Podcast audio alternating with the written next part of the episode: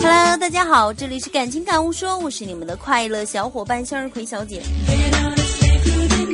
七夕呢，已经过去了两天，但是这个节日的氛围好像还没有走远。我妈给我打电话就问我说：“孩子啊，今年七夕你是不是一个人过的？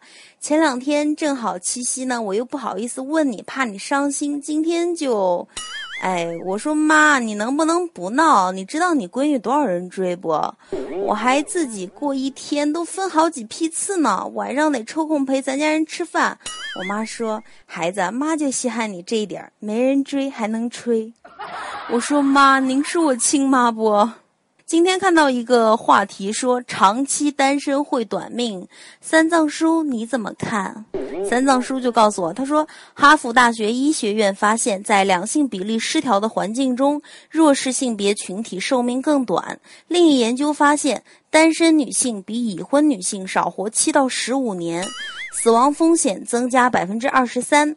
单身男性比已婚男性寿命短八至十七年，死亡风险高出百分之三十二，相当于折寿十年。三十至三十九岁是风险最高的年龄段。你说这个世界还能给单身狗活命不？简直是太坑爹了！不是说单身久了会变丑，就是说单身久了会命短。哎，我他妈活的每一天都是在玩命啊！别再玩我们了好吗？哎，我想想自己其实挺苦逼的。生日我一个人过，情人节我一个人过，六一我一个人过。大爷，你有本事考试也让我一个人过呀！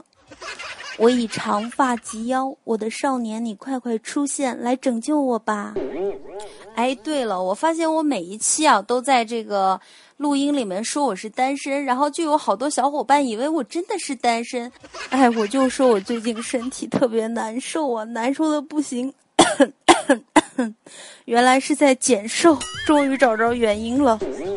好了好了，不闹了啊！这个话题是真的，但是小伙伴们，咱们用事实证明这绝对是个谣言。今天有没有娱乐到你呢？好了，明天见。